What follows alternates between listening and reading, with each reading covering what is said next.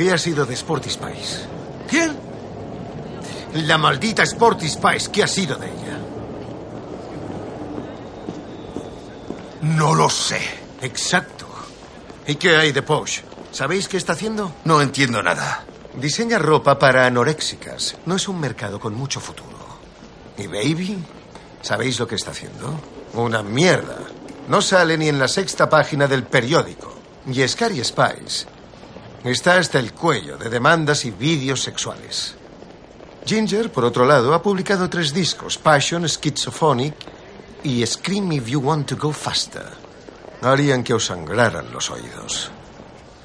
Veréis, cuando están separadas no son más que puta basura. Pero, cuando se juntan todas, son las malditas Spice Girls. ¿Cómo sabes tanto sobre las Spice Girls?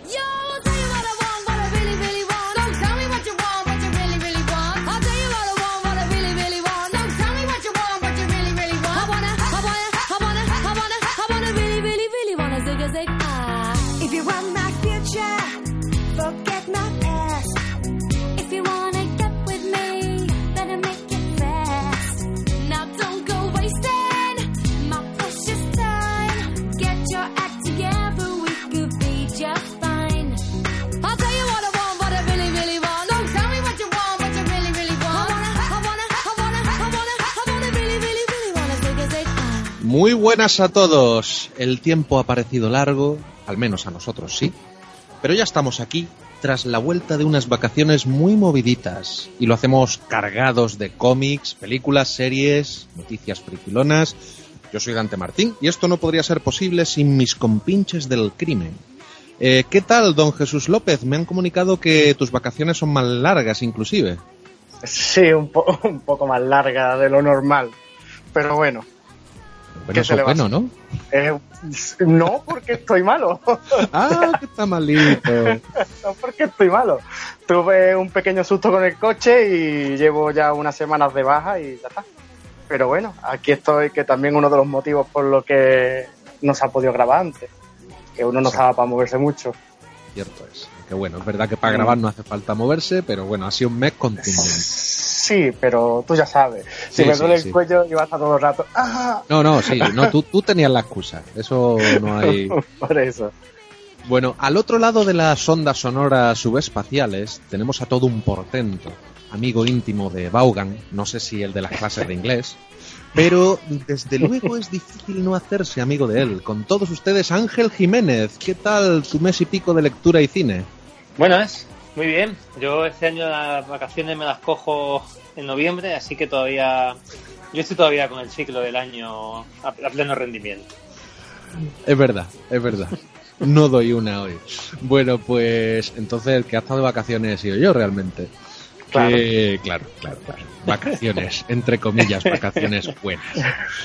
Bueno, pues sin más dilación vamos a comenzar porque como hemos dicho venimos cargados de, material, de cosas y queremos hablar de, de muchas cosas. Pero bueno, ¿de qué forma eh, mejor para empezar que haciéndolo con las noticias comiqueras? Y Ángel, yo quiero que me hables eh, de un número mil que hay por ahí que estamos expectantes. Pues sí, yo quería hablar del segundo número 1000 que se pone a la venta en España. El año pasado, por esta fecha, eh, si os acordáis, eh, DC y meses después, CC lanzó, lanzaron el número 1000 de Action Comics. La cosa fue un, un éxito absoluto y claro, pues este año le tocaba por cercanía a Detective Comics. Eh, en DC se lanzó hace unos meses, en la edición americana, en un, tomo, y ahora DC hace lo propio el próximo 17 de septiembre, pero vuelve a hacer la misma jugada que entonces. Incluye, incluye todo el material que se incluía en el, en el número americano, pero le quitan eh, la historia, digamos, principal de Detective Comics. En, el caso de Action Comics fue una historia de Bendis y Lee, y Jim Lee, que, bueno, pues servía de prólogo a la etapa de- del primero en la colección de, de Superman y de Action Comics, y en este caso han quitado una historia que, de Peter Tomasi que sirve de prólogo a- la- al arco que da comienzo a partir del Detective Comics 1001, que con el- la presentación del personaje de Arkham Knight, que ya los que seáis más jóvenes lo conoceréis de- del juego de PlayStation 4 y Xbox, y que aquí pues han decidido sacarlo fuera de- del especial de, de, de Comic y meterlo en la revista de información que tiene FC aparte. Lo cual es una, para mí, una pequeña guarrada, la verdad, lo que han, lo que han vuelto a hacer. Hombre, a ver, ten en cuenta que te van a cobrar el tomo al mismo precio que si le quitaran la grapa. Entonces dicen, bueno, pues quitamos por un lado eso y cobramos 50 centimillos aparte por esta historia de cuatro páginas. ¿Qué te parece? No es una. Si tú fuese eh, un, un administrador, un financiero, ¿tú no harías esa jugada? A mí me parece muy fea, muy fea, la verdad. Porque es que además inclu- incluirla en una revista de información es muy, es muy marrano, la verdad. Pero que la revista se va a vender como churros, como pasó con el número uno. Que lo hicieron, que lo hicieron por eso. Metemos esta historia en la revista y a- agotaron la tirada del número uno. O sea, Ah, se, agotó la tirada. Claro, eso voló. 50 céntimos y con la historia de Bendis que me han quitado del tomo, la gente al final pilló. Pues yo, totalmente. yo me doy el salto seguramente a la edición americana. Lo único que bueno que tiene la edición de CC, una, una novedad que tiene, bueno, es la segunda vez que lo hace la editorial, pero, pero aquí lo repiten, eh, van a incluir una portada mm, inédita en Estados Unidos especial de David Rubin. Ya hicieron algo parecido con el número 50, que Albert Montes hizo la portada para la edición española, y en esta ocasión la de Detective Comics la, se la han encargado a David Rubin, que bueno, por lo menos es, es un extra que no tiene la, la americana. Sí, sí, portada preciosa, ¿eh? A mí, Sí, yo de todas las que he visto, que incluso hay tiendas donde pueden elegir para hacer su propia tirada, ¿no? Por decirlo así. Yo de todas las que he visto, la que más me gusta es la de David Rubin, con esos homenajes a, a todos los Batman de, de distintas épocas. Eh, sobre todo se nota ahí un amor mucho a, a Frank Miller, porque le encanta sobre todo el, el Batman de, de Dark Knight Returns. Y la portada es una pasada. O sea, yo si me lo comprara, me compraba el de David Rubin. Y proporcionalmente perfecta, ¿eh? Sí, sí, sí, sí. Sí, señor. Que no quepa ninguna duda. Ese Fibonacci. A ver, Sí. si hablamos ya un poquito del tema de la revista de CC, mm, yo qué quieres que te diga. Eh, yo no sé si querían hacer un símil con respecto a lo que es el Marvel Age, ¿no? Que, bueno, eh, por ejemplo, este mes Marvel Age eh, viene con también con una introducción a, de cómics sobre lo- las primeras páginas de esto de, de los Savage Avengers. Y no lo suele hacer, pero de vez en cuando mete esto. Y yo creo que la excusa un poco de la revista de CC es eso, el decir, vamos a meter cositas que son inéditas. Inéditas entre comillas, porque no es que sea inédito, es que lo estáis sacando de un tomo para meterlo ahí. Y ya, hablando en serio, a mí eso no me parece bien, ¿eh?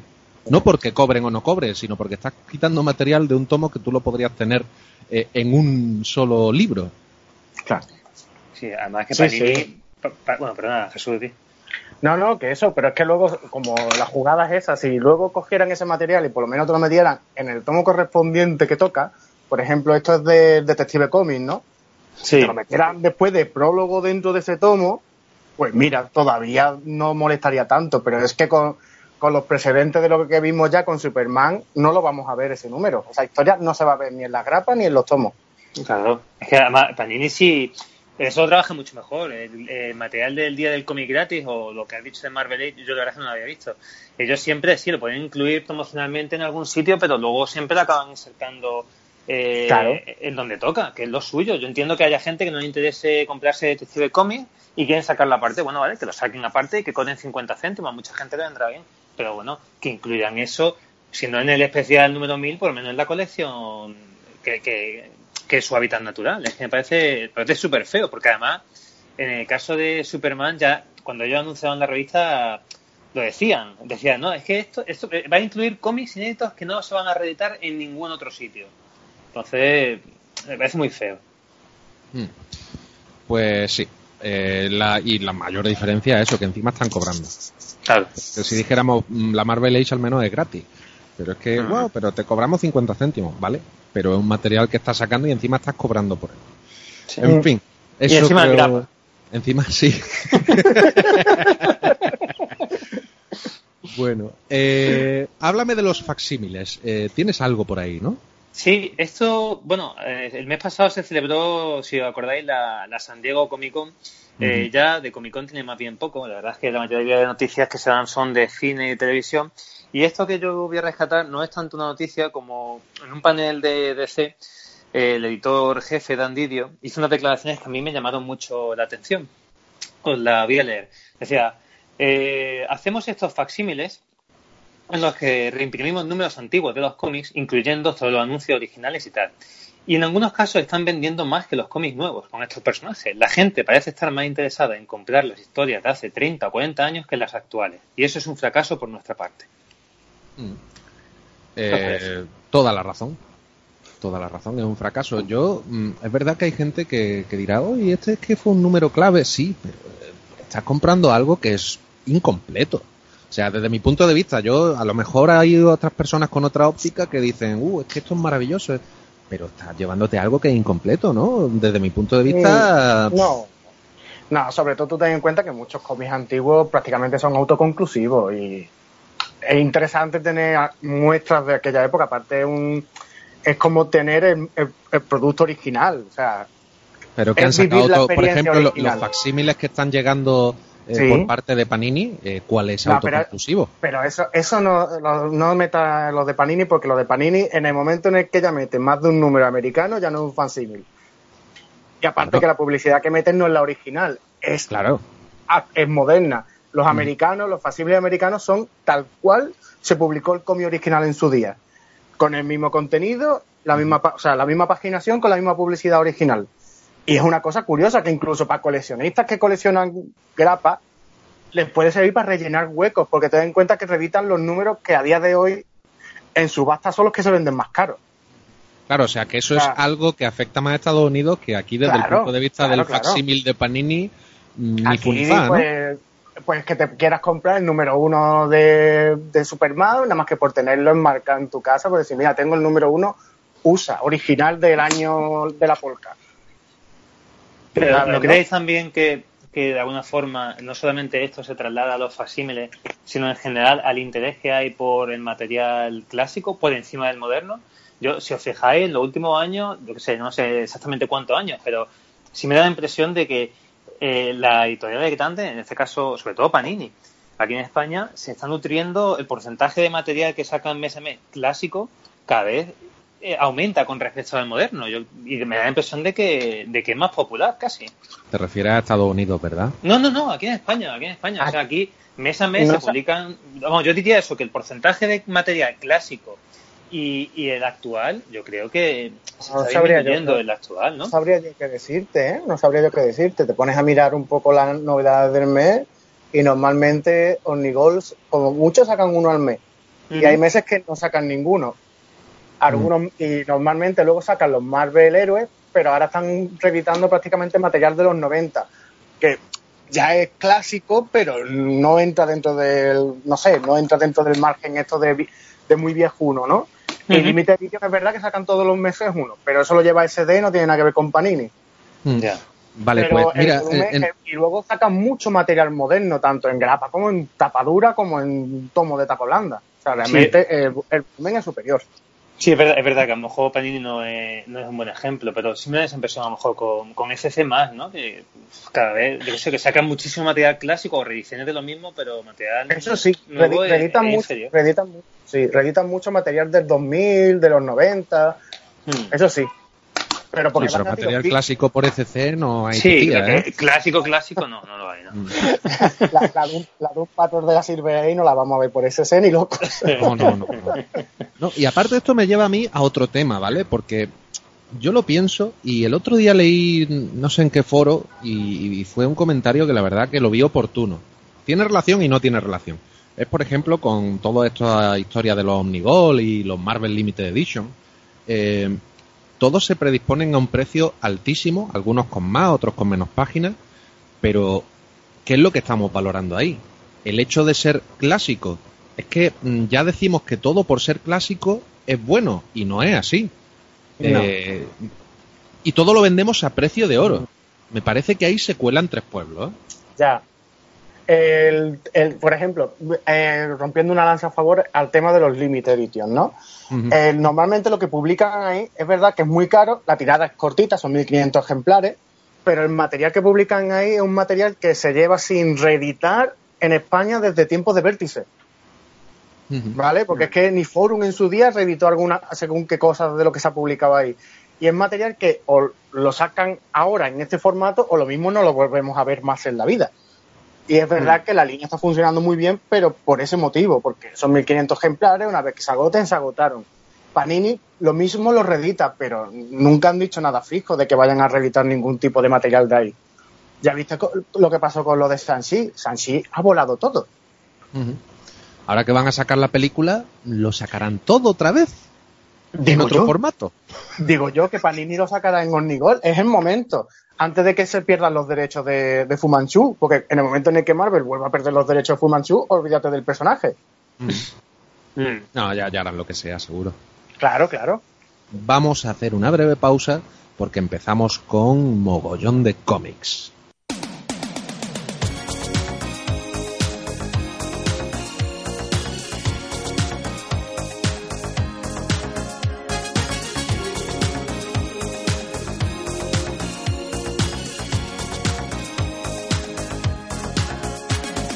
Llegamos cargaditos de cómics de, de todas clases, de todo tipo, de todos los colores.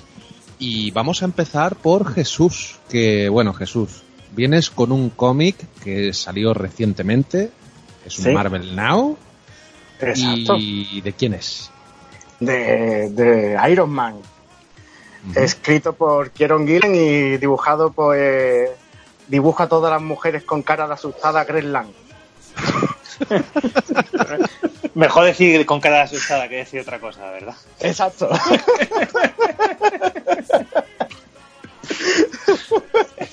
No sé, voy a, voy a tener que echarle un vistazo, no caigo ahora. No cae, no cae, bueno. No cae, te, no te- cae. te sonarán, te. Cuando cuando. Claro, cuando vea a tantas mujeres con la boca abierta. Bueno, a ver, antes de que entre en materia, eh, este Iron Man es demonios y genios, me has dicho. Eh, Este Iron Man, sí. Sí, sí, es el primer, el primer tomo de la línea Marvel Now de los Marvel Deluxe. Antes de que entre en materia, eh, Sí. la pregunta que te tengo que hacer. ¿Es un buen Dime. punto de inicio Sí. para aquellos que quieren comenzar con algo más moderno de Iron Man o no hayan leído gran cosa del personaje?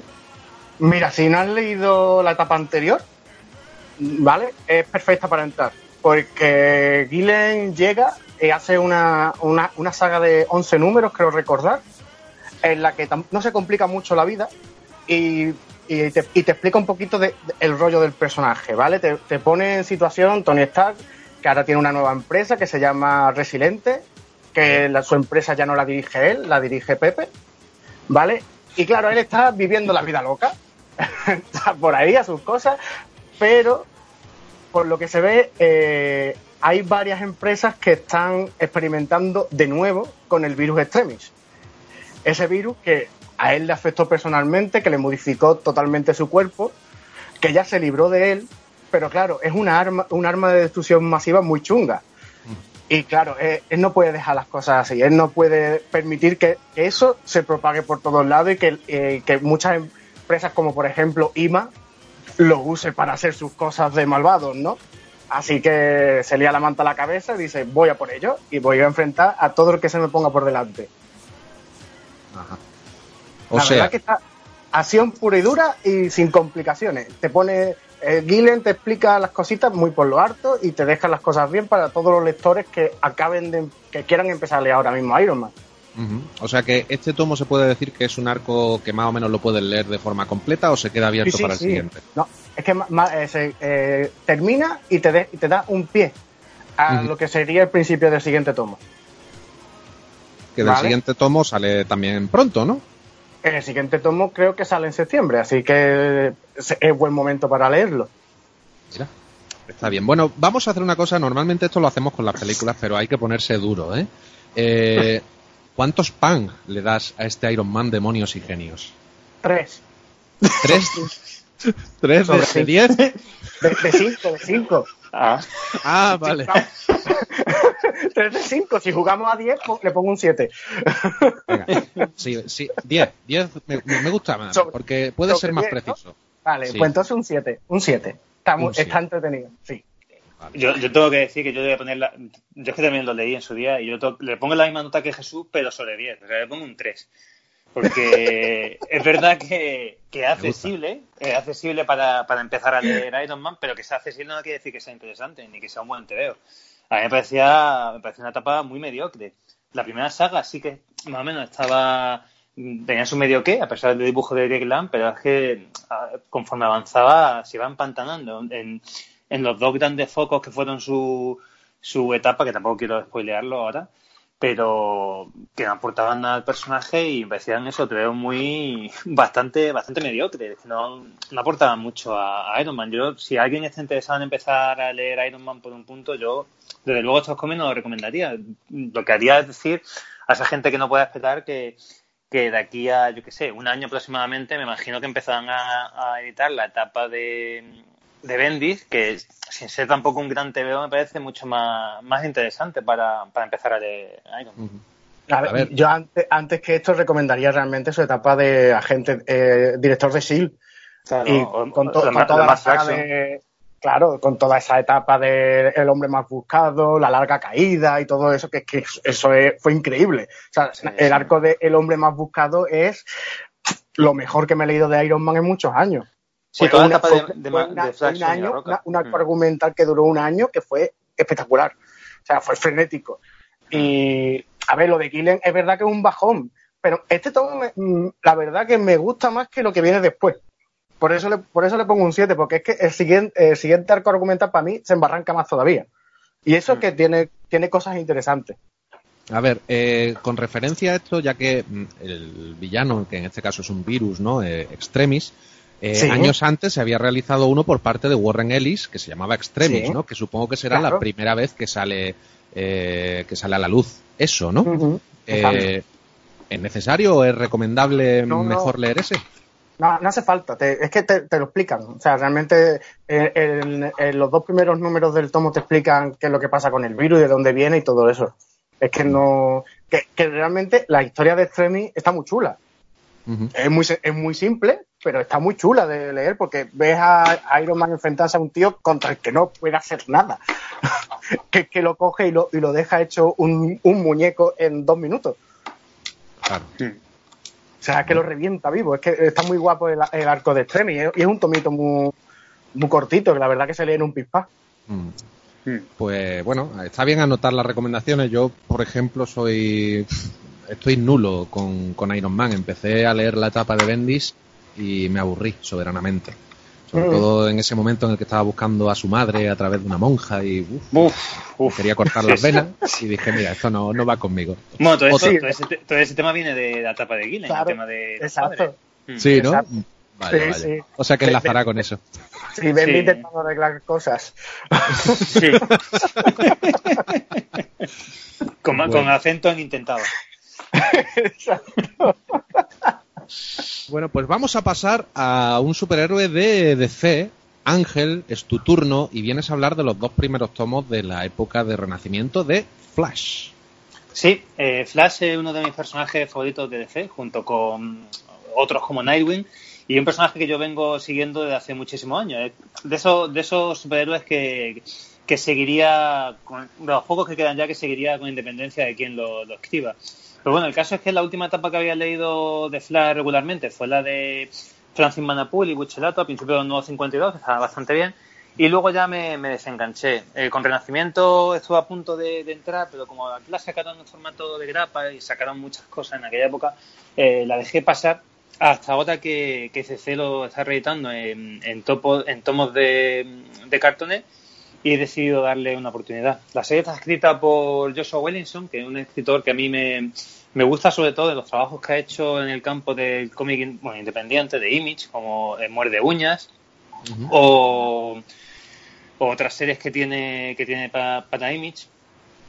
Pero bueno, aquí coge el personaje de, de Flash y, y, bueno, se, ha- se ha arrancado con una etapa que al final lleva ya más de 75 números en Estados Unidos. Eh, los dos primeros arcos argumentales, que incluyen los 13 primeros números americanos y un especial de River, la verdad es que no, no están mal.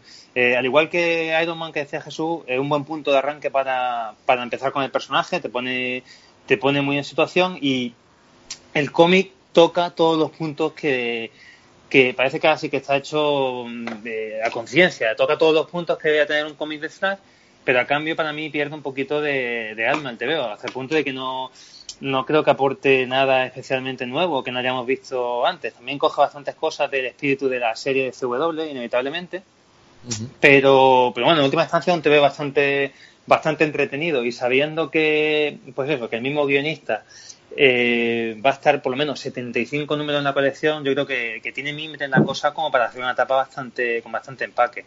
El dibujo principal es de, de Gian- Domenico, que es un dibujante tal- italiano que ya estuvo en Marvel, por ejemplo, en X Factor. Y a mí personalmente no me, no me gusta mucho, pero, pero bueno, es dinámico y los colores sobre todo son, son muy espectaculares. Oye, pues yo te iba a decir que no lo he leído, ¿eh? pero sí he visto los dibujos y creo que le pega mucho al personaje porque es muy eléctrico. O sea, el trazo que tiene y esas líneas que usa como que le da más velocidad al personaje, ¿no te parece? Yo es que creo que es más cosa del color, tío. Porque sí, sí, que es verdad que, que es dinámico. O sea, es un dibujante que, que sabe mover la página, pero lo, lo eléctrico que es todo, la, la explosión de, de, de movimiento que hay en las páginas, yo creo que es más cosa de, del color. Porque de hecho el dibujo, si, lo, si te pones a mirarlo, apenas tiene sombras. No tiene, yo no veo mucha profundidad. Y, y luego lo veo carente en algunos temas como la accesibilidad de los personajes.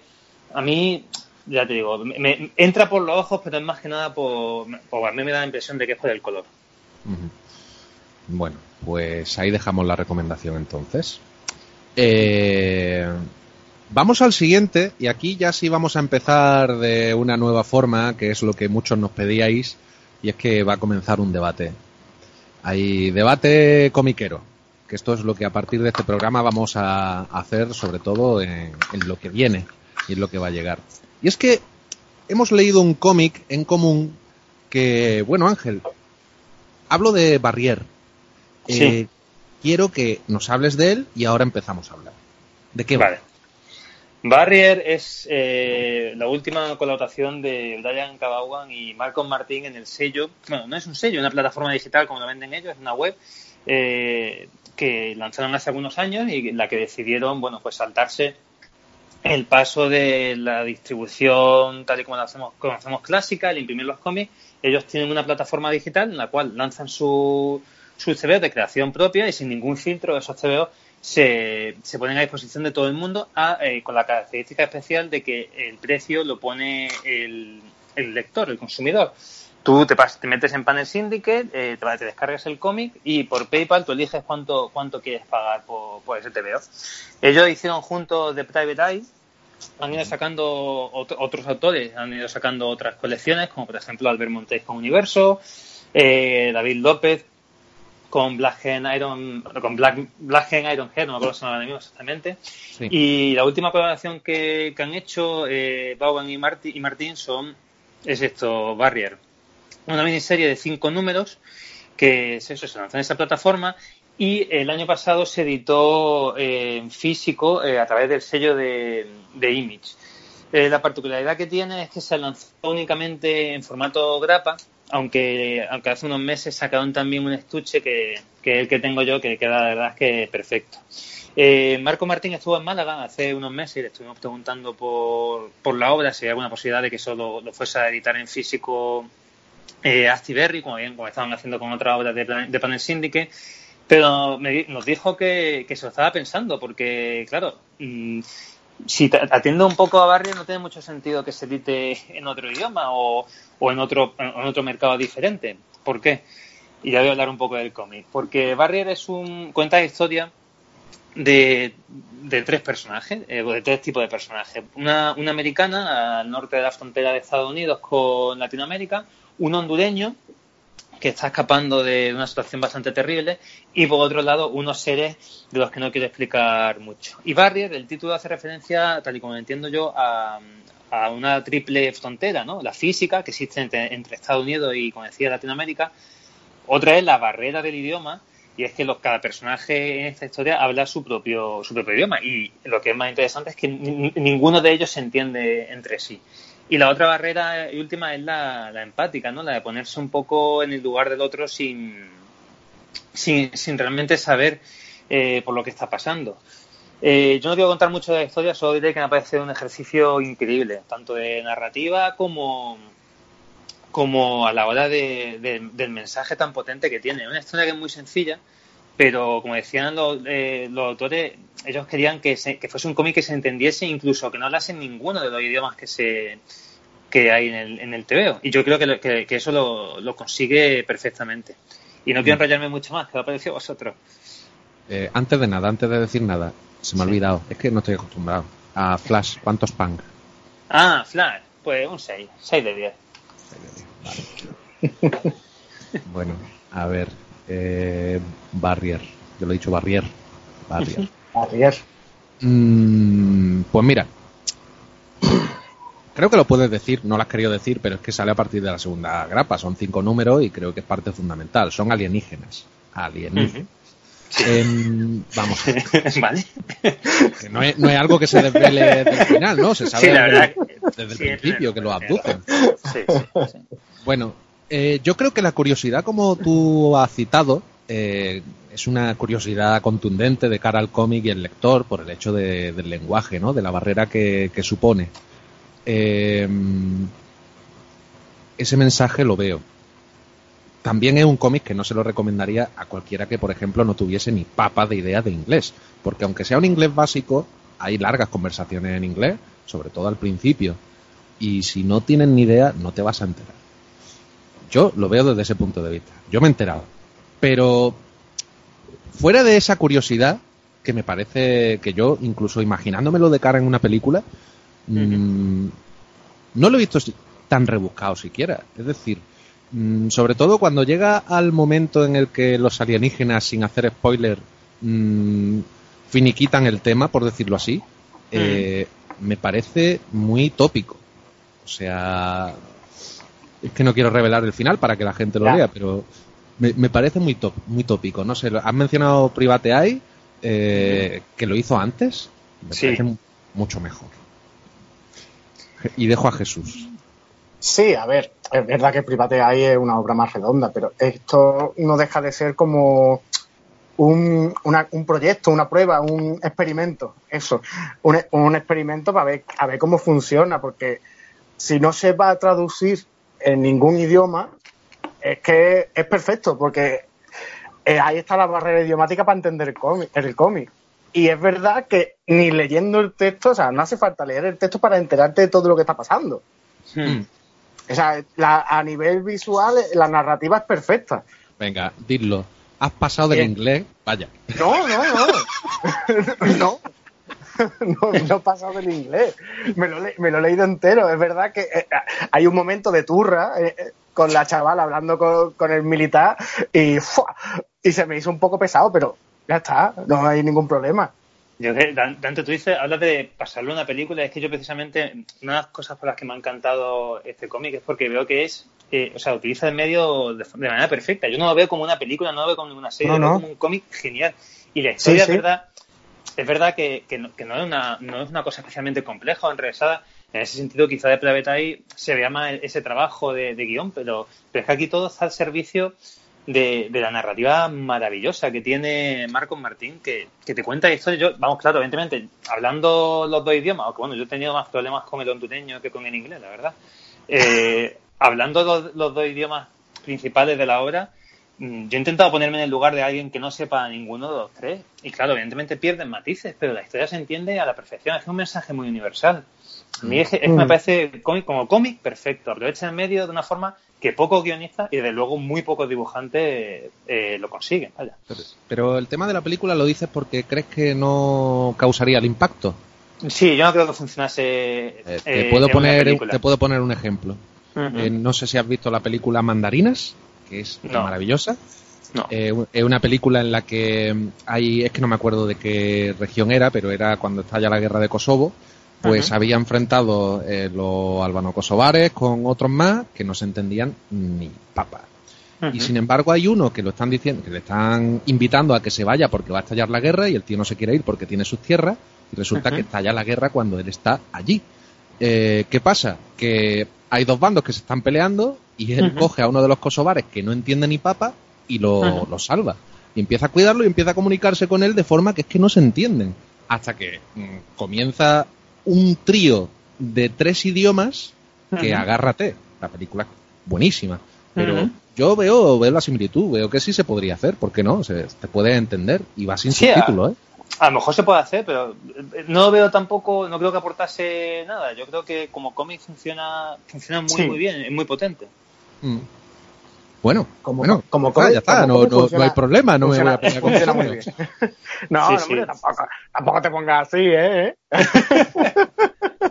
Es que yo- es que yo lo eso, que es que veo- realmente usa mucho el medio. Es que, Sí. eh, es que eh, hay, hay partes en las que no, no hablan directamente y es perfecto todo. O sea, es que está muy bien narrado, es que no te pierdes en ningún momento nada. sí. Sí, además se ven, eh, en las grapas se incluyen... Es que eso es muy complicado de hacer. Cuando, hace- cuando publican algún, alguna grapa americana que directamente, por lo que sea, por conveniencia del guion, es totalmente muda, la gente la critica mucho porque dice, es que paga por una cosa que no tiene texto, pero muchas veces el trabajo que tiene eso para que te enteres de lo que está pasando sin texto es más complicado. Sí, sí, no. En ese sentido, yo creo que es maravilloso. Es que, vamos, es que creo que pocos dibujantes como, como Marcos Martín y otro que sé que también creo que es un maestro de narrativa es Javier Rodríguez, que con el que han Mm. compartido eh, trabajo alguna vez o tienen cierta afinidad. También hay que hablar de- del, del color de Musa, que también me parece maravilloso y también ayuda mucho a ambientar la obra. El colorido en el interior, bueno, buenísimo. Buenísimo. Mm. Buenísimo. Yo, a ver, lo vuelvo a decir. Como curiosidad de cara a la barrera del lenguaje, yo no tengo Ujú. nada que criticar. Está muy bien. Ahora, si me pides la profundidad de la historia, te diré no. Lo siento, pero no. Bueno, lo bonito, lo bonito de esto es que, es que está accesible a todo el mundo. O sea, Sí, sí. en Panel Syndicate, pagáis lo que queráis y, y lo, lo probáis, tanto si habláis un idioma como si habláis el otro o ninguno, y, y a ver qué os parece. Porque yo, yo, desde luego, creo que por lo menos sí que merece la pena leerlo. Y te puede gustar más, te puede gustar menos, pero creo que un cómic que, que, que, que, se- que sea de leer. Sí, sí, sí. No, no, en eso estamos sí, de acuerdo. Los Pang, Ángel. O yo mm, no le doy un 10 porque. Bueno, un 10, sí, le doy un 10. ¿Qué coño?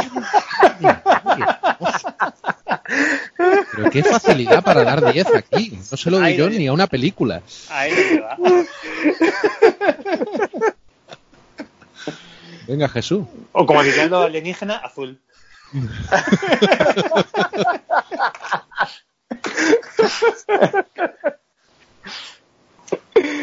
Ay, pues yo le voy a poner un 9. Ahí va. ya.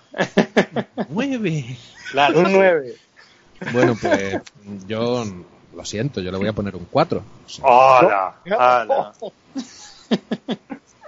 Siento, siento. He leído cosas de Vaughan que me parecen mucho mejores, pero que sí, que sí lo, lo anotamos como la curiosidad del lenguaje, le subo la nota, pero yo tengo que hacer una pero- media de todo. Eh, eh, pero es que esto es distinto, otra cosa. Eh, yo sé, hay que considerarlo de otra, de otra manera. Sí, Sí. sí. Sí, sí. No, no te voy a negar. Vale, que sí. Bueno, haciendo- el colegio haciendo está media- curioso. Haciendo de media da notable, así que. Las medias son para ti, yo tengo la mía, ¿sabes? Bueno, venga, voy a seguir. Eh, ahora voy yo con un cómic Made in USA, que todavía no ha llegado aquí. Si no recuerdo mal, esto no lo tengo claro, a ver si me lo puedes eh, solucionar, Ángel. Creo que el Superman Up in the Sky eh, era de estos que sacaron para el Walmart. Sí, eh, Walmart, eso, eh, DC el año pasado, hace ya casi dos años, eh, sacó, anunció que van a sacar unos cómics exclusivos, unos, unos tochales para la cadena de supermercados Walmart, que incluía cada tocho de estos a precio económico, incluía un montón de reediciones de material clásico o semimoderno y unos cómics inéditos. Uno incluyeron una miniserie de Wonder Woman de Jimmy Palmiotti, otra de Batman de, de Bendis y Nick Derrington, creo que era, y la de Superman, que es de Tom King.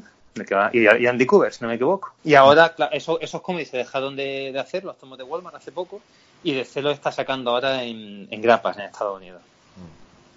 Pues eso. Entonces he leído la primera. La primera grapa, no sé cuántas van a ser. Creo que no van a ser muchas, ¿eh? Poquitas. Ujú. y, y bueno, valorando solo lo que es la primera grapa, que tiene un contenido más inusual de páginas que lo que suelen contener las grapas, es de decir que me ha gustado mucho. Viene de la mano de Tom King y Kubert. O sea, que eso ya es un aliciente extra. Pero yo creo que aquí lo interesante es la historia. Mm, Os voy a narrar básicamente las dos primeras páginas para que entendáis de qué va a ir esto. Eh, porque desde el principio vemos a Batman que aparece en escena para comunicarle a Superman un suceso que ha ocurrido en Gotham. Allí una familia ha tenido cierto problema con algo extraño y que colateralmente ha afectado a sus hijas, porque una ha salido eh, gravemente herida, de hecho está en el hospital, y de la otra no se sabe absolutamente nada. Así que Batman mm, le, invita a Superman a que vaya al hospital y escuche lo que la niña tiene que decir porque hay algo inusual ahí. Así que él va, llega, se encuentra a la cría herida y cuenta pues que nada, que disfrutaba robándole el muñeco favorito a su hermana, que no era otro que el de Superman. Y la cosa es que su hermana de buena primera ha desaparecido, según la niña. Ha desaparecido porque alguien se la ha llevado arriba, señala arriba al cielo. Claro, con respecto a esto, Batman le da a entender a Superman que, oye, el espacio es tu jurisdicción. Tienes que ir a rescatarla. Y es aquí donde comienza el verdadero debate de esos que tanto le gusta ahondar al bueno del Tito King. ¿Superman debe ir a su rescate y abandonar cualquier percance que pueda ocurrir a la humanidad? ¿Debe salvar a una niña mientras miles pueden morir en la, tienda, en la Tierra? Pues ahí tenéis esa maravilla que ya quisiera Bendis. Pero ese dilema lo tiene Superman, ¿en serio? ¿Eh?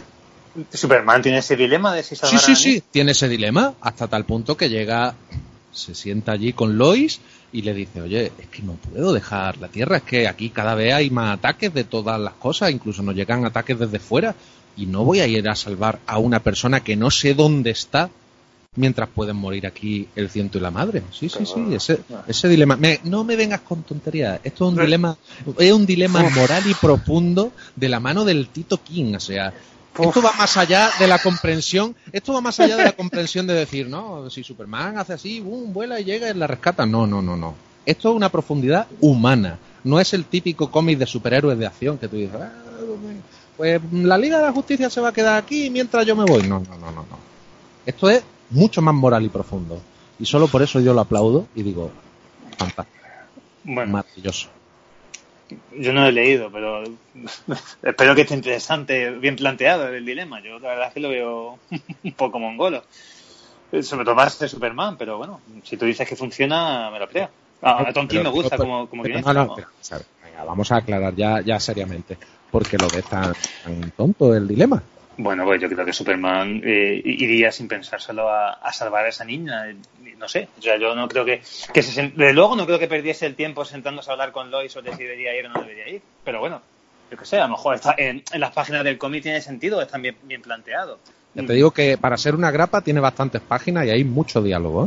¿eh? Eso quería preguntarte yo, si, si está bien, si se nota mucho, porque claro, eh, la grapa americana incluye los dos, o sea, incluye dos números de, de cada tomo de Walmart, porque eran, eran historias más cortas las que veía. Ah, ya decía yo. Sí, eh, ¿se- se- ¿está bien adaptada la historia a eso o, o tú notas que... Eh, Yo noto que va deprisa un poco. Porque se nota el hecho de que mm, han sido un- pocos números los que han contratado, por eso te digo que no tenía claro si iban a ser tres o cinco.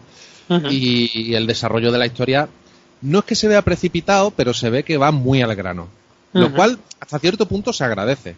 Pero es verdad que en ciertos momentos tú dirías, oye, si fuese a lo mejor Tom King, pues esto mm, lo expresaba de otra forma más tranquilo. Y, y ya no te digo Bendis. ¿eh? Hmm. que el, el de Batman habrá que ver por dónde sale eso. Pero, pero por lo que llevo, hasta ahora me ha gustado. Ya tendré que ver el segundo, que es el que sale en la portada Superman con los guantes de boxeo pegándose leñazos con alguien, que Es verdad, sí, sí. es- eso tiene que ser curioso y digno de ver. Otra cosa es cómo acabe y cómo sea el resultado. Pero a mí la premisa en general, a mí me ha gustado bastante. ¿eh? Bueno, yo supongo que será, dependerá de eso, de cómo esté planteada, cómo lo plantee Tom King. Eh, Yo te he hecho un resumen, luego esto Batman te lo explica mejor, porque yo no soy Batman. Batman, Batman coge a Superman y es que le vuela la cabeza, es decir, le crea el, mor- el, el dilema moral. Claro. Bueno, Bueno, de de dibujo y eso, sobrado, me imagino, ¿no? El, hombre, el dibujo está muy bien. A ver, eh, Kuber, mm, sabemos cómo dibuja, pero es verdad que yo ya lo veo cada vez más que se va acercando a Romita, no sé por qué. A, a mí Andy Cohen me gusta. Lo único que pasa es que es verdad que para una historia así, por lo que tú estás contando un poco más íntima, no, no, no veo que encaje demasiado. Lo veo más para historias más explosivas, con más Sí. acción. Mm. Mm. Sí, sí, estoy de acuerdo. Mm. Bueno, yo, a ver, es difícil. Aquí un punk no podría valorar, porque yo me gustaría valorar en conjunto. Te estoy hablando de la primera Claro. grapa, luego la segunda puede ser un bluff, así que me voy a ahorrar el punk. Claro. Es- Esto lo sacará FC, imagino, de aquí a, a primeros del año que viene, cuando DC lo, lo recopile en tomo, imagino. Sí, seguro. Bueno, señores, vamos a terminar con otro cómic en el que yo creo que el debate va a ser también candente y de órdago. Eh, The Magic Order, un cómic muy reciente de Mark Millar y Coipiel. Y mm, venga, ¿quién de los dos quiere hablarme de la trama? Solo de la trama. Venga, Jesús. No, yo no, que me voy por las nubes. Venga. Ángel, que tú vas al grano, venga. Venga. Eh, Magic Order, sí, una miniserie de seis números, de, como tú dices, Millar y Oliver Coipel, es el primer cómic que edita, que edita Millar después de que se anunciase la adquisición de Netflix de los derechos. Esto lo, saca, lo sacó Image, el sello que lo saca en papel es Image, y aquí en España lo ha sacado Panini, que parece que es la que tiene el acuerdo con, con Millar. Eh, yo para hablar de una historia de Mark Millar tengo que hacer un poco de división entre, entre dos cosas, que son el concepto y, y la ejecución. Y yo creo que Mark Millar funciona de puta madre con, con los conceptos y le falla siempre la ejecución. O no es que le falle, simplemente que tiene una hecha, un, un- un planteamiento hecho y lo repite en todas y cada una de sus obras. Entonces, como concepto, en este caso, habla de. Son conceptos muy potentes, conceptos de estos que venden muy rápido y que ah, dan pie a mucha. a que la imaginación vuele. En este caso, pues parte un poco de la base de Harry Potter, ¿no? Pero haciéndolo, dándole un toque más, más violento, más adulto, si quiere. Y cuenta la historia de eso, de una orden mágica, mágica que ha estado protegiendo la Tierra durante muchísimos años y dentro de la cual, de manera, de manera secreta, dentro de la cual ah, está teniendo lugar un- un golpe de, de- Estado, por decirlo de alguna forma, eh, y están eliminando a cada uno de los miembros de esta orden mágica. No quiero contar, contar mucho más, ese es el concepto y funciona muy bien. Pero la práctica, pues eso, Milar, mm, parte de, su, de sus premisas, los planteamientos son siempre iguales, eh, personajes con uno o dos rasgos, muy, muy, muy definidos de una manera muy simple, y la historia sigue un patrón que se desarrolla literalmente de la misma forma casi en todas sus historias con pequeñas variantes. No quiero contar mucho por no desvelar. Eh, en conjunto, una historia muy entretenida, la verdad es que se lee muy bien.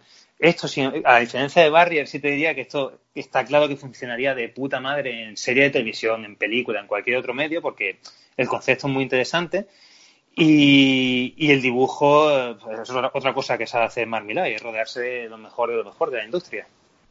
Oliver Coipel está que se sale, es que está brutal. Sí, El sí, dibu- está el increíble, dibujo es, es lo que más te invita a leerlo. Sí, sí, sí, no, Sí, no, sí, espectacular. Espectacular, con coloramas de Dave Stewart creo que eran, que es que es una delicia verlo. Y claro, pues la Cada, historia es muy cada- entretenida. cada página es un flipe. Sí, sí, sí. Cordelia Además, el concepto. Cordelia Moonstone. Además, claro, es que el concepto de la magia le sirve a Milar para, para, para hacer las cosas que más le gustan, que son escenas muy impactantes, claro, como Mm. es- en magia, pues puede hacer cosas muy chulas, muy impactantes, unos Claro. efectos muy, claro, pues eso, que llaman mucho la atención y pues, da lugar a momentos chulos dentro del TVO. Mm. Sí, A sí. ver, Jesús, habla tú.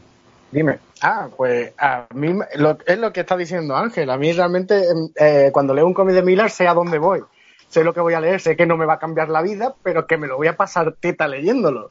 Porque es que es lo, es lo normal con este hombre. Son conceptos muy buenos con una historia ligera y muy potente. Mm. Mm. Y es que va, va al grano constantemente. Muchas veces te puedes oler la tostada del girito, nada más, nada más empezar a leerte el cómic, pero al final, aun sabiendo por dónde pueden ir los tiros, al final te acaba gustando. Eh, yo te tengo una ¿eh? pregunta. ¿Esto eh, es tomo único o va a haber más? Eh, ha anunciado que va a haber más. De hecho, al final del tomo dicen fin, fin del volumen 1. No, claro, no se ha Sí. anunciado la continuación todavía, pero eh, parece evidente que, yo diría que continuará cuando se estrene la serie o película o lo que sea que vaya a hacer Netflix. Vale, yo voy a eso. Eh, haces un cómic eh, ya pactado con Netflix, porque la Miller War ahora es marca de Netflix. Hmm. Eh, de hecho, ahora están haciendo que pasaste imágenes hace poco de Jupiter's Legacy. Y bueno, a ver, lo que yo digo, esto hasta cierto punto eh, haces el cómic y ahora te van a hacer la serie. En este caso, haces un cómic mm, para la serie en el cual va a ser la serie tal cual como es el cómic. Yo me imagino, mm, yo quiero pensar que la serie va a ser mejor que el cómic, porque si hacen una serie, una serie eh, me imagino que tendrá mínimo 8 o 10 horas para, para desarroll- desarrollar las cosas que, que en el cómic están hiladas de una forma muy, muy genérica. Los personajes, lo que decía, tienen un rango que define a cada uno, o poco más. En una serie da pie a que, claro, tienen los puntos básicos, los puntos claves de la trama, pero yo creo que da, da pie por lo menos a que pueda eh, empatizar un poco más con, con todos los personajes y desarrollar una trama mucho más interesante. Yo, claro, sin haber visto la serie o sin saber ni siquiera si va a ser una serie, pues no sé si va a estar mejor o peor, pero de luego creo que tiene mimbres para ser mejor serie que cómic. ¿A vosotros no ha pasado que cuando lo leíais, eh, porque es lo que me ha pasado a mí, eh, estabais viendo que no empatizabais con ningún personaje, salvo con Cordelia, que era la única en la que se remontaban un poco a temas flashback, porque era importante, y es la que se come realmente la, eh, el número? Porque yo, sinceramente, no he empatizado con ninguno, ¿eh? Es que, no, es que Muy no, te, difícil. no- no te da, tie- no te da tiempo. Exacto, No te da no te da tiempo. Y- Por eso y- me y- extraña que y- sea un tomo claro. cerrado donde no das pie a nada realmente. Va todo al grano, va a saco. Eh, La única que desarrolla es Cordelia, pero porque es que tiene que desarrollarla, es que no, Ujú. no, tiene, no, tiene, no tiene lógica. Y, y a la mala, que también explica bastante de ella. Tampoco. Poco, Es que ¿eh? yo- pero poco. Pero, Yo, pero yo-. Yo os pregunto, ¿con qué personaje empatizáis? De, o sea, ¿qué, qué personaje recordáis de una obra de Mark Millar eh, de los últimos 15 años? O sea, A seguro ver. que, seguro que os acordáis de todas las historias, porque todas Sí. son, claro, son ideas muy chulas, pero ¿qué, qué personaje recordáis? Muy poco. A ver, yo tengo más reciente Jupiter's Legacy y yo con la familia con la que salía la, la protagonista, que al fin y al cabo es la protagonista, luego con el hijo que tiene que está hiper roto, y el otro que es un delincuente, pues yo ya con esos tres, y, y el padre, joder, el padre, madre de la, mía. es de la- de la linterna, ¿no? Sí, Es de la linterna mágica, ese, ese personaje es que es increíble. Claro, es que también contamos con que ahí ya hay un desarrollo de personaje y luego aparte está Jupiter's Circle, que es que te ahonda mucho más todavía en, en Claro, el origen, pero, aquí esa, no tenemos esa eso. Obra, esa obra es distinta, ahí está desarrollando cosas. Pero, por ejemplo, si nos vamos a, crono- a a los crononautas, Claro, va a saco crononautas también. son, son dos personajes súper básicos. Claro, basiquísimo. Es ver- verdad que Jupiter Legacy quizás sí porque está un poco... Ahí tiene más espacio, pero Claro. es que son intercambiables. Esos crononautas son intercambiables totalmente con, con estos personajes, vamos. Y Ne- Nemesis lo mismo, Nemesis es una obra que Lo mismo, ¿sí? está entretenida y ya está. En La de, ¿Cuál fue la otra? La de los ladrones, ¿cómo se llamaba? Eh, eh, sí, eh, oh, no me acuerdo. La película que iba a hacer eh, el Nacho Vigalondo, que nunca se hizo. Exacto, sí, ¿cómo se llamaba? Eh, ese no, me no me acuerdo. acuerdo. no me pero acuerdo lo mismo, llamaba. eh, eh, Mm. estaban los personajes, estaban chulos, pero no te, al final, como el otro, se to- al día siguiente se te han olvidado quién era cada uno. Claro, Sí. sí. Sí. Más se me ha olvidado hasta el nombre del cómic. Espectacular. Sí, sí. La historia seguro que te acuerdas, pero los personajes... Mm, claro, ¿eh? están ahí. Pues eso, no Por lo eso niego. es lo que le pasa. Lo que le pasa. Luego, es verdad que, eh, em, hablando de Magic Order, tiene cosas que son súper chulas. Un montón de conceptos muy guapos, pero es que no desarrolla ninguno. Espero que en futuros tomos, si es que al final lo continúa, desarrolle esas cosas, porque hay cosas muy chulas, la verdad. Mm. Para crear un mundo mágico espectacular. El bar, por ejemplo, al que van, eh, está genial. El, el castillo en el que viven, el concepto del castillo donde está, también está muy guay. O sea, tiene cosas muy, muy interesantes. Bueno, y, y este, a este TVO, fíjate, sin, sin haberme. me ha gustado, pero sin parecerme la gran cosa. Sí que una cosa, un, to- un cómic que recomendaría a casi todo el mundo que no está acostumbrado a leer TVO, porque es que eso es que entra súper bien. Un TVO que se lee súper sí. rápido. Sí. Para eso es perfecto. Como recomendación a alguien que no está acostumbrado a leer y a lo mejor pues eso, tiene esa capacidad de sorpresa mayor, yo sí lo recomiendo totalmente. Una historia más, una edición muy bonita, en su tapa dura, no especialmente cara, bien. Sí, sí, pues estoy de acuerdo. Así que llega el momento de los Pang. Ángel, Eh, seis y medio. fíjate, yo le iba a poner un 6. O sea que estamos Anda. ahí. Jesús, Un 6. un 6.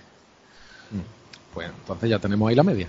Sí, sí, sí. Está aprobado. Eh, eh, estamos, estamos bastante de acuerdo aquí. Sí.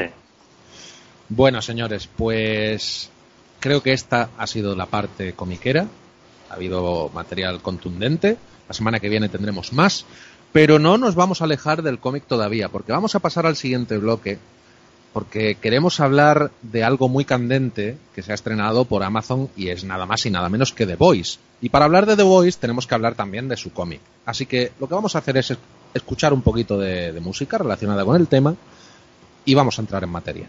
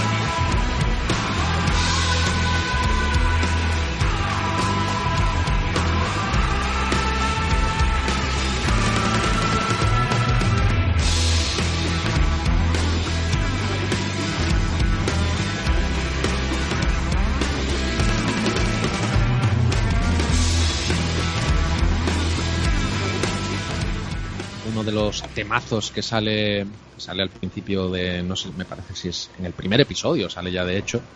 Y, y bueno es una serie de la que como ya he dicho hay que hablar sobre todo en principio del cómic porque esto es una creación de Garenis y bueno como todo cómic que se plazca de Garenis pues no falta eh, los tacos la violencia el sexo. Eh, ha existido esa traslación que era lo que mucho nos, nos temíamos en la serie? Bueno, pues de eso hablaremos ahora. Pero en principio los tres hemos leído el cómic y bueno, sí que me gustaría preguntar en líneas generales, eh, Jesús, a ti el cómic de Garenis, ¿qué, qué, te produce? ¿Qué, la primera vez que lo leíste, ¿qué sensación tuviste? Buah. Eh, re- recuerdo que lo, que lo estaba leyendo mientras desayunaba y dejé de comer y seguí leyendo. Fue eh, terminar, creo que fue eh, lo- el primer número USA y decir, espera, espera, espera, espera, que me tengo que sentar aquí y, y no parar de... Y me terminé el primer tomo de golpe. O sea, fue espectacular. Me, me, me, me, me di una aguanta en la cara del cómic increíble, de verdad. ¿Y tú, Ángel? A mí me, me resultaba eso muy desagradable, porque era muy desagradable, pero pero bien, a mí me- era un cómic que me gustaba mucho y que eh, hubo un momento de, como el cómic bastante largo, hubo un momento en el cual mi interés estaba bajando en el TVO, pero luego conforme avanza y se mete más en profundidad y la trama coge más peso, me, me volvió a enganchar. Sí. A mí me ha pasado como a ti. Fíjate, yo este cómic me lo leí en su día, pero no me lo terminé de leer porque era extremadamente largo y lo fui dejando ahí. Ahora con el tema de la serie, desde que vi el anuncio dije, oye, pues es momento de retomarlo. Y de hecho me, me he tirado mi tiempo para volver a leérmelo porque era largo de narices. Y lo he disfrutado. Pero sí he notado mm, que hay cosas que, que me han pesado bastante en el cómic. Que no que me hayan pesado, que pienso que sobran. Que yo creo que se ha alargado un poco innecesariamente, sobre todo explicando orígenes de personajes que realmente no me interesan, como el origen de Frenchy, que me parece lo más absurdo del mundo, eh, o la relación eh, de noviazgo ahora sí, ahora no, de, de Hughie cuando habló del cómic, eh, se va otra vez a Irlanda, era Irlanda o Escocia, Irlanda creo que era, ¿no? Mm, y venga, se pone a, a pensar en su pasado, que si sus tres amigos, todo eso creo que es un relleno absoluto mm, e infumable, permitidme que lo diga. Y bueno, de hecho, el cómic cuando llega a su punto final, cuando estalla todo, dice, uff, ¿qué, qué final ha tenido, pero no, el cómic sigue por unos cuantos números más después de que parece que termina. Y llega la otra cara de la moneda, la otra resolución, ¿no? De la cual también me sobran bastantes grapas, por decirlo así. ¿No, ha- ¿No habéis tenido esa sensación de que mm, se enreda demasiado en muchas cosas que sobran? Sí, un poco. Eh, también es verdad que yo no, como eso, empecé a leerla cuando empezaron a sacarla en, en tomo en rústica aquí Norma, pero la verdad es que eso fue, fue dejando de interesarme y, y paré. Y luego me reenganché con los integrales, que volvió, que sacó Norma hace unos pocos años. Y como me la leí de seguido, pues la verdad es que se me hizo menos, menos pesado y, y la, la disfruté más en su conjunto. Pero la verdad es que, que sí que es bastante larga y, y con 30 números menos yo creo que cuentan la misma historia. Con 30 números menos y con, y con algunas cosas que, que sobran bastante. Sí. Mm, Bueno, sí, bueno, hay un par, hay algunas subtramas dentro del cómic que es verdad que, que, que se, que se estanca, pero no sé, tiene, luego tiene muchas, mu- muchas más cosas interesantes. Todo el tema de la Segunda Guerra Mundial dentro del cómic a mí me encantó. Sí. Eso fue increíble. Y la parte final, eh, eso a ti pare- no, te, no te gustó, te pareció, pero a mí me, me, me gustó mucho. O sea, toda la parte final con carnicero y todo eso me gustó un montón. No, no, no, no. A ver, no me has entendido. Me refiero que le sobra mucha. eh, es que el final por lo menos son siete grapas. Yo le habría quitado tres. Sí. Bueno. Sí, o sea, el pero, final en sí sí me gusta. Sí, Me gusta pero, mucho. pero, pero el final ya es. Eh, Creo que ahí es cuando Eni dice: Venga, vamos a hacer el super cafre y vamos a guiarlo lo más grande. Y, y es verdad que se, que se va un poquito de las manos. Pero bueno, ya, ya, ya como, como recuerdo que me lo leí muy de golpe, no se me hizo pesado. Claro. Lo mismo si lo llega a leer más espaciado en el tiempo, lo mismo si hubiera dicho, uff, que aquí no ha pasado nada o alguna cosilla de esa. Hay Bueno. un detalle interesante, perdona, eh, eh, que muchos lo sabrán ya, pero eh, un cómic que estuvo a punto de dejar de existir. Porque esto empezó a publicarlo eh, Wildstorm eh, y poco después, o en aquella época coetáneamente, DC compró Wildstorm. Y pasado, no sé si fueron 10 o 12 números, DC dijo que, que eso no podía seguir publicando, que eso era demasiado bruto. Porque además que eran evidentes los paralelismos que hay entre los personajes Sí. de, de la colección. Y, y DC lo, lo largó, o sea, la canceló. Y no fue hasta, hasta un tiempo después que Dynamite le recogió el testigo y dejó que, que el cómic siguiese. O sea, DC lo dejó ir, porque me imagino por el tema de derecho lo mantendría Garcenis y, y Daddy Robertson, y dejó de publicarse durante un tiempo. Pero luego eso, Dyna- Dynamite lo recuperó y gracias a eso le permitió a, a Ennis terminar y además darle el espacio que, que quiso. Pero por poco estuvo a punto de ser bueno, una maxi serie de 12, no me acuerdo cuántos números, 10, 15 números. Claro, es que tener a Garení es decir, oye, esto Claro. es peligroso. esto es peligroso porque mm, si tú lees cómics de Garení, mm, por regla general, son todos muy brutos, muy violentos y sobre todo exceso, hay mucho exceso. Eh, de hecho, lees mm, The Voice y ya lees otra cosa de Garenis y dices, ya es que este es el estilo de este y me cuadra, no me cuadra, pero ya me está contando bien poco, ¿eh?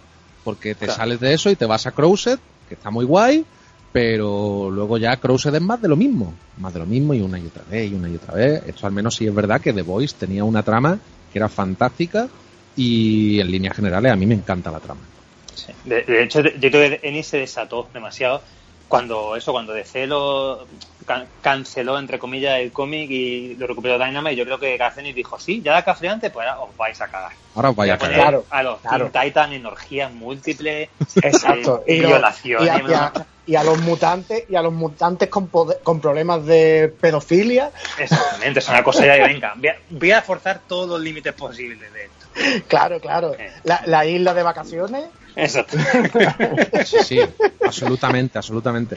Y si es que se le iba la perola, yo mm, estaba, estaba atento, ¿no? Porque recuerdo que en los primeros números de The Voice había un personaje mm, que se pirraba por los culos de los compañeros. Y, em, Digo, ¿dónde está eso en esta temporada que no lo he visto? Eh, lo cual lo entiendo, es lógico, ¿no? Porque al final el tío, recuerdo que mm, soñaba que salvaba a la humanidad cogiendo un meteorito y trinchándose al meteorito. O sea, pero era una, era una alucinación que él tenía porque realmente estaba ya tetrapléjico que le había caído el ladrillo encima de la cabeza, ¿no? Pero Sí, bueno, sí. Todo, todo ese tipo de cosas lo han, lo han quitado de la serie, lógica, ¿no?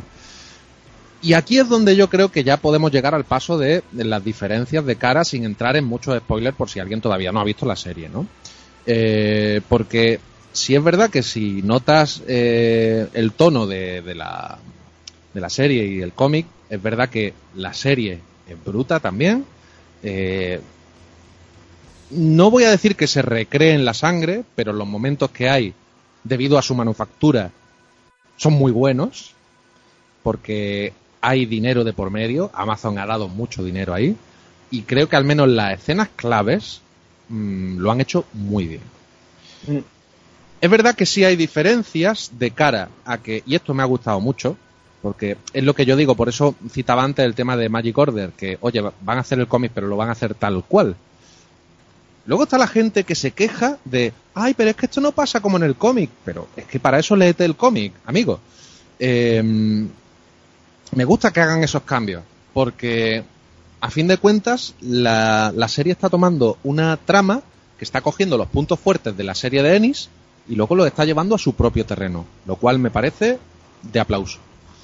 Sí, sí. y, y por otro lado, pues me ha gustado también el factor de que hay cosas que ocurren en el cómic que son, eh, digamos, flashback, que ocurren en la serie realmente en tiempo real, y cosas que ocurren en el cómic en tiempo real, aquí son flashback. Eh, no sé si sabes por dónde voy, Jesús. Mm, Me he perdido un poco, pero perdido. sí, más o menos. Me Vale. perdido un poco, pero sí, más o menos creo que sé por dónde van los tiros. Lo que ocurre en el episodio 4, sin decir Sí. qué, eso es un flashback en el cómic. Sí, sí, sí. Y aquí lo han llevado a un punto que, que tú dices, oye, me ha gustado porque ya han metido un momento muy potente en tiempo real y a partir de aquí van a pasar cosas muy chungas. Y bueno, sobre eso, yo tengo más cosas que decir, pero bueno, Ángel, tú has visto al menos ya los primeros episodios. Sí, yo he visto dos episodios y, y coincido. Eh, sin renunciar a, a ser bastante gráfica en la violencia, me gusta que la serie haya decidido eh, agarrarse a, a la historia que hay detrás, que es bastante, bastante potente, y, y- y eliminar un poco el, el- el gamberrismo o lo cafre por, por simplemente por ser transgresor. Y, y yo creo que ahí es donde, donde la serie, de hecho, habiendo visto solo dos episodios, me funciona, diría que incluso mejor que el cómic. Bueno, esa es una pregunta que yo quería hacer ahora casi para terminar, ¿vale? La vamos a dejar ahí en stand-by. Venga. Jesús, entonces, ¿qué te ha parecido a ti esa traslación? Eh, yo digo lo mismo que vosotros, que a mí me está gustando mucho todo el- to- toda la serie, eh, sobre todo porque es fiel al cómic y a la vez se diferencia de él lo suficiente como para que sea un producto to- totalmente nuevo. Sí, sí, estoy de acuerdo. Yo creo Es que, que- sí. Sí. Y dime, aparte va más, va, va más a, a tiro, a, a tiro fijo. O sea, evita, evita meterse en follones como en rellenos absurdos Sí. y va a la, a la trama del tirón y muy bien contado, con muy buen ritmo. Y, y la vi- es verdad que me falta mucha violencia por parte de, de Carnicero, pero la que tiene, me el, el- el- carnicero de la serie me intimida más todavía que el del cómic. Eh, sí, sí, sí. sí. Porque precisamente por eso, porque no lo muestra tanto y está muy atado en corto. Es decir, Mm. cuando explota, mm, témele, porque ahí está Halley Claro. Joel Osment, que lo puede decir. Y, mm, y hay cosas que tú dices, esto va a llegar a un punto en el que va a explotar todo. Yo precisamente quería decir, eh, con el tema de los actores que han escogido. Halley y Joel Osment están en la serie, perdona. Sí, sale, sale, sale. Ah, sale. mm, Eh, tiene un papel importante. ah, curioso. Ya te he hecho un spoiler. Bueno, me lo he buscado yo. A ver, en, con respecto a los actores principales, pues mira, tenemos a un Carl Urban en el papel de carnicero, que creo que lo borda. O sea, creo que lo hace muy bien. No le han puesto el aspecto físico que tiene el carnicero del cómic, que es un tocho más cercano a un Dwayne Johnson de rock que mm, más afeitadito y aquí sale pues tema desaliñado, con barba, camisa hawaiana, pero oye, lo borda. Creo que es un actorazo que no sé, por una cosa u otra no, no le han sacado el partido suficiente, siempre ha estado más de secundario. Así de las pocas veces que lo hemos visto de principal ha sido haciendo juez dress con dos pedazos de huevo sin quitarse el casco. Y, mm, y se le puede exprimir más a este hombre. Con respecto a, a todo el compendio de actores, incluyendo a Elizabeth Shue, que hacía tiempo que no la veía y sigue, aunque más mayorcita, pero sigue teniendo un morbo increíble. eh, yo destaco, y aquí es donde yo creo que está el kit de la cuestión con respecto a la serie y el cómic, a Anthony Starr, que es el actor neozelandés que interpreta al Patriota. Para mí, el Patriota es el mejor. No, no voy a decir que sea el mejor, venga, no. Todos lo hacen muy bien, pero es el que más me ha gustado. Porque profundiza mucho más la serie en su trauma personal, en lo que él quiere hacer, hasta dónde quiere llegar, que en el cómic, que hay a lo mejor dos o tres grapas que sí, que son más precisas sobre él, sobre lo que quiere hacer, sobre eh, las rencillas que ha tenido con Carnicero en el pasado, etcétera. Pero creo que lo exprimen mucho mejor en la serie. Le han dado más protagonismo y, oye, me ha flipado. Sí, sí, sí.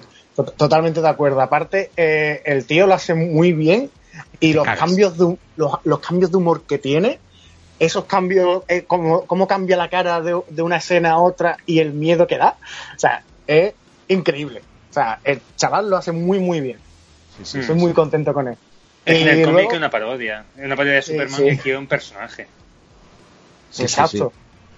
Exacto, exacto. Y qué personaje, que está muy bien llevado. Es Y luego, y luego de- del grupo de carniceros, también me gusta que Frenchy no se parezca tanto al del cómic. Porque el del cómic, la verdad que llegaba un momento en el que me hartaba. Porque era, era de- estaba loco, pero loco hasta el punto de por favor encerrarlo ya. Sí, sí, era un pirado. Este también lo es, pero este es más estable, o sea, es más. más Exacto, serio, es, ¿eh? es más, es más nervioso, más que Sí. pirado. Es, es un culo inquieto, que no para, es, es lo que me gusta. No, no parece que vaya hasta arriba de crack como le pasaba al del cómic. Bueno, a mí me ha decepcionado un poco Frenchy, ¿eh? Claro que he visto solo de episodios, pero lo que decís es que no, no reconozco al personaje del cómic, no le veo no le veo nada especial ahora mismo. Es uno más, es decir. Es uno, eh, exacto. Sí. Eh, porque es que realmente no lo han basado a todos. Ten en cuenta que muchos de ellos, como por ejemplo LM, eh, digamos que era así más callado y tal, y aquí, por ejemplo, LM, bueno, no sé si ha llegado ya a conocerlo. Solamente No. he visto a, a eso, a Frenchy, a Carnicero y a Huey. Aquí LM es un tío que es trabajador y tal, pero oye, que, que no quiero trabajar contigo por la que me has liado y que mm, hago esto pero a espaldas de mi mujer, que no se entere. Pero aún así, creo que como grupo funciona muy bien. ¿eh? Y yo creo que esto se va a endurecer más y va a ser más acorde al cómic de cara a siguientes temporadas. ¿eh? Eso, eso he preguntado, continúa, ¿no? Sí, Ya te digo si continúa. por supuesto.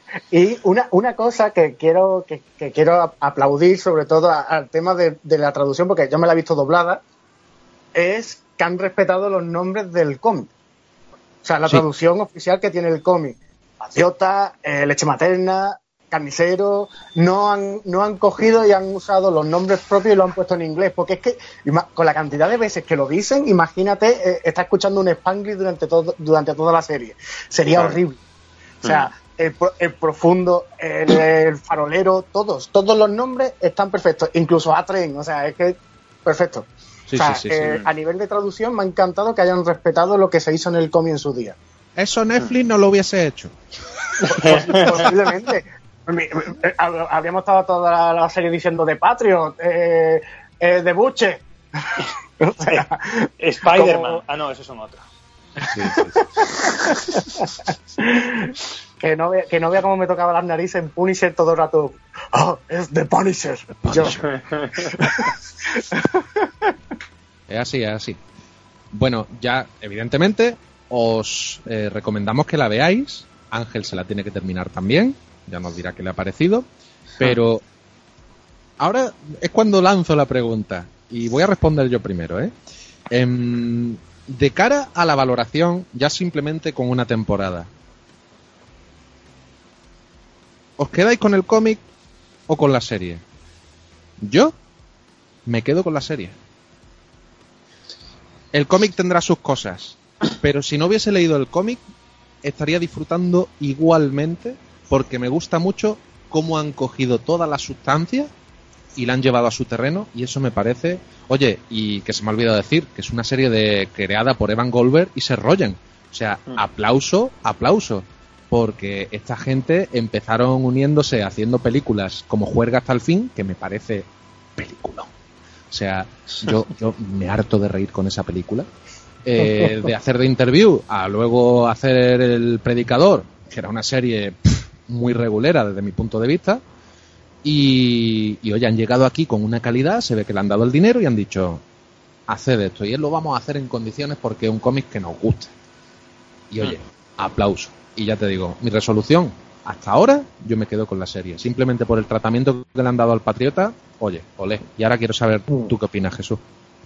Eh, es que son, eh, son dos productos totalmente distintos. Mm. Eh, Mm. y, y- y se bifurcan mucho, pero es verdad que, que yo la he visto con mi novia, ¿vale? Y sabiendo ya de antemano que vosotros la conocéis, que el tema de superhéroes no le gusta, esta serie la ha tenido totalmente enganchada, pero enganchadísima hasta el punto de que hemos llegado a ver hasta cuatro capítulos seguidos y ella con los ojos como platos. O sea, la serie tiene muy buen nivel. Y la verdad que a día de hoy creo que me quedo con la serie. A ver cómo avanza la segunda temporada. Eso, eso. Eso porque vaya cliffhanger, amigo. Y, Sí, sí. Y a ti, Ángel, te preguntaremos cuando la acabes. Sí, yo solo he visto dos episodios. Pero bueno, lo que sí quiero decir, eh, ya que estamos recomendando cosas a gente que no ha leído mucho eso, aquí sí que recomiendo mucho. El cómic no se lo recomendaría a mucha gente y la serie sí se la recomiendo a, a casi todo el mundo. O sea que de momento Sí. me, me posiciono más como vosotros, que me quedo con la serie. Ujú. Bueno, Sí, sí, porque el cómic a día de hoy posiblemente eche para atrás a mucha gente. Sí, Sí. no es para todos los gustos. no. No, ya no. incluso, ya no solo por la historia, ¿eh? ni por los excesos. Yo diría que incluso por el dibujo, ¿eh? El dibujo Eh, es muy bueno. noventero y para gente actual que está acostumbrada a los cómics modernitos, entre comillas, eh, el dibujo puede echar un poco para atrás, sobre todo, aunque ha tenido varios dibujantes según qué etapa. mm, a mí me gusta, pero yo creo que no es para todo el mundo. No. Es que muy- es, muy desagradable. Tanto, eh, Sí. El dibujo a mí sí me gusta, pero eso es que tiene un aspecto muy desagradable. Y hasta que no entra realmente en el meollo de la historia, a mucha gente le va a tirar para atrás que pues es simplemente puede pensar que un cómic simplemente pues muy desagradable, muy gamberro, que, y hacia, hacia mucha gente eso no le va a llamar la atención. Claro. Es que eso, con el cómic lo que va a pasar es eso, que van a- con la violencia y lo explícito que es, van a perder el fondo de la historia. Sí, sí. Y van a pasar muchas cosas que a día de es que es verdad que a día de hoy nada más el primer tomo te dejaría con el, en plan, ¿qué estoy leyendo? ¿Por qué esto es así? ¿Por qué están pasando estas cosas? ¿Y por qué se ha publicado esta mierda? Es lo que pensaría mucha gente. Es que, bueno, de hecho, fijaos, mira, yo creo que, la, por terminar ya con este tema, eh, fijaos el planteamiento, se me acaba de ocurrir ahora. La primera, eh, no es un spoiler porque he pasado cinco minutos de que empieza la serie. Hay una escena que es clavada prácticamente en el cómic y en la serie, que es la, la muerte de la novia de, de Hughie.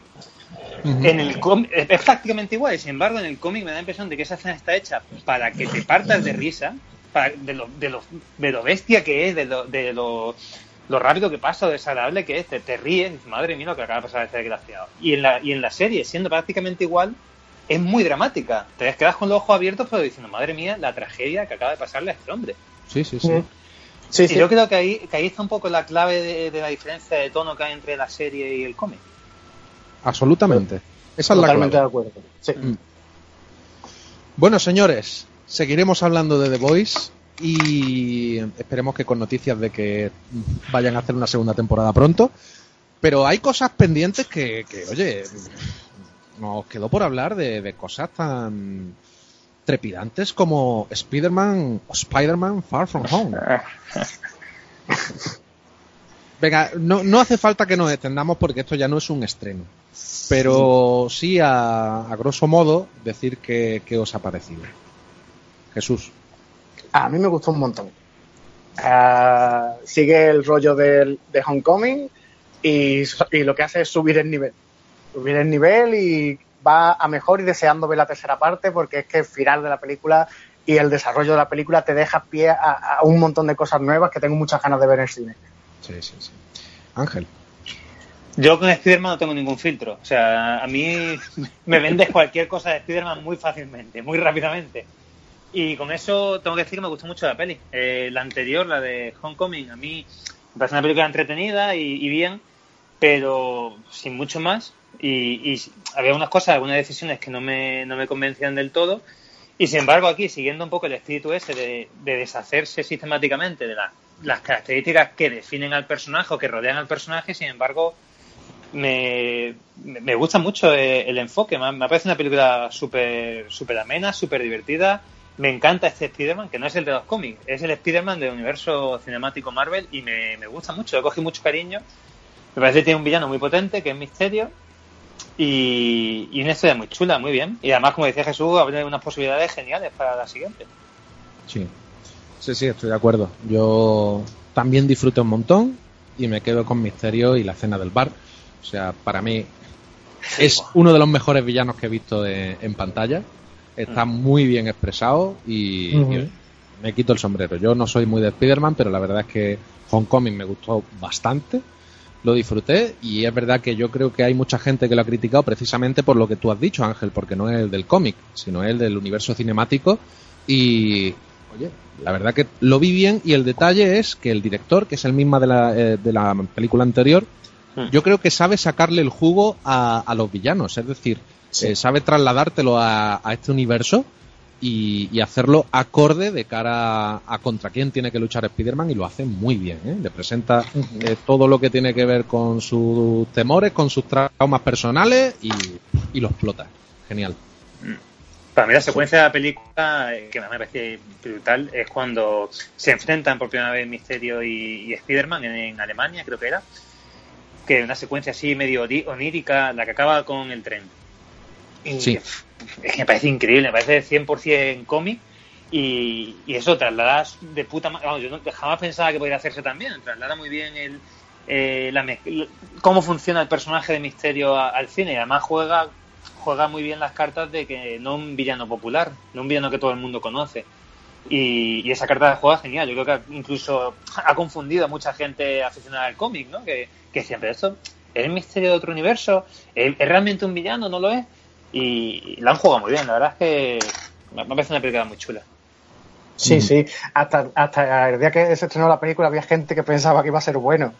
Sí, O sea, sí, muy bien. muy eh, bien. eh, a nivel de Yo, yo. los comerci- a, a nivel de comerciales ha sido espectacular porque te han vendido la moto totalmente, pero es que, o sea, eh, el público durante toda la película ha sido ni furia. Te la han dado con queso, enterita. Sí, sí, sí, Sí. sí, sí. Yo la vi por segunda vez con un amigo que además es muy aficionado a los cómics, Rogelio, que también no- nos oye. Y él me preguntaba durante la película, me decía, pero tío, aquí Misterio, ¿Misterio es bueno o pasa algo? Y dice, joder, si con él lo han conseguido, es que realmente lo han hecho súper bien el Lo trabajo. han hecho muy bien. Sí, Claro. sí, Sí, sí. Y las escenas de él es que son espectaculares, todo, todo, todo, su poder desatado es que es maravilloso. Hmm. Mm. Bueno, señores. eh, bueno, los Pang. Los Pang. Yo siete y medio. Jesús. Creo un 8.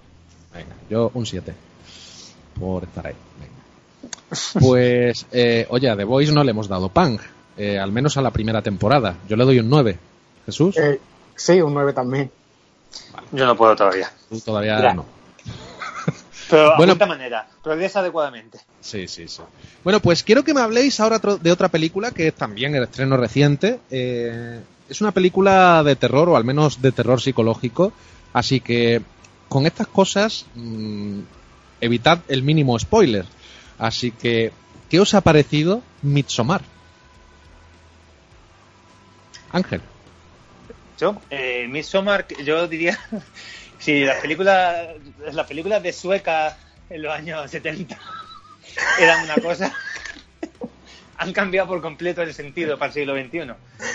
Eh, dan un puto mal rollo que te cagan los suecos. Yo ya no soy incapaz de mirarlo de, de la misma forma que los veía antes.